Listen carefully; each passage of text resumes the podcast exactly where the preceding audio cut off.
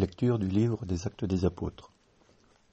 En ces jours-là, le commandant du temple et son escorte, ayant amené les apôtres, les présentèrent au Conseil suprême, et le grand prêtre les interrogea. Nous vous avions formellement interdit d'enseigner au nom de celui-là, et voilà que vous remplissez Jérusalem de votre enseignement. Vous voulez donc faire retomber sur nous le sang de cet homme? En réponse, Pierre et les apôtres déclarèrent il faut obéir à Dieu plutôt qu'aux hommes. Le Dieu de nos pères a ressuscité Jésus, que vous aviez exécuté en le suspendant au bois du supplice. C'est lui que Dieu, par sa main droite, a élevé, en faisant de lui le prince et le sauveur, pour accorder à Israël la conversion et le pardon des péchés. Quant à nous, nous sommes les témoins de tout cela, avec l'Esprit Saint que Dieu a donné à ceux qui lui obéissent. Ceux qu'ils avaient entendus étaient exaspérés et projetaient de les supprimer.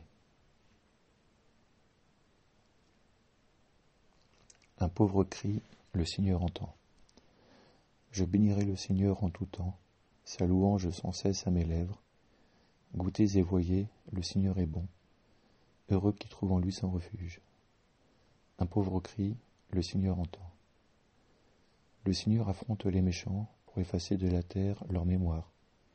Le Seigneur entend ce qu'il appelle, de toute leur angoisse il les délivre. Un pauvre cri, le Seigneur entend.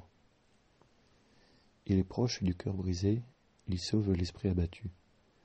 Malheur sur malheur pour le juste, mais le Seigneur chaque fois le délivre. Un pauvre cri, le Seigneur entend. Évangile de Jésus-Christ selon Saint Jean. Celui qui vient d'en haut est au-dessus de tout. Celui qui est de la terre est terrestre, et il parle de façon terrestre. Celui qui vient du ciel est au-dessus de tout. Il témoigne de ce qu'il a vu et entendu, et personne ne reçoit son témoignage.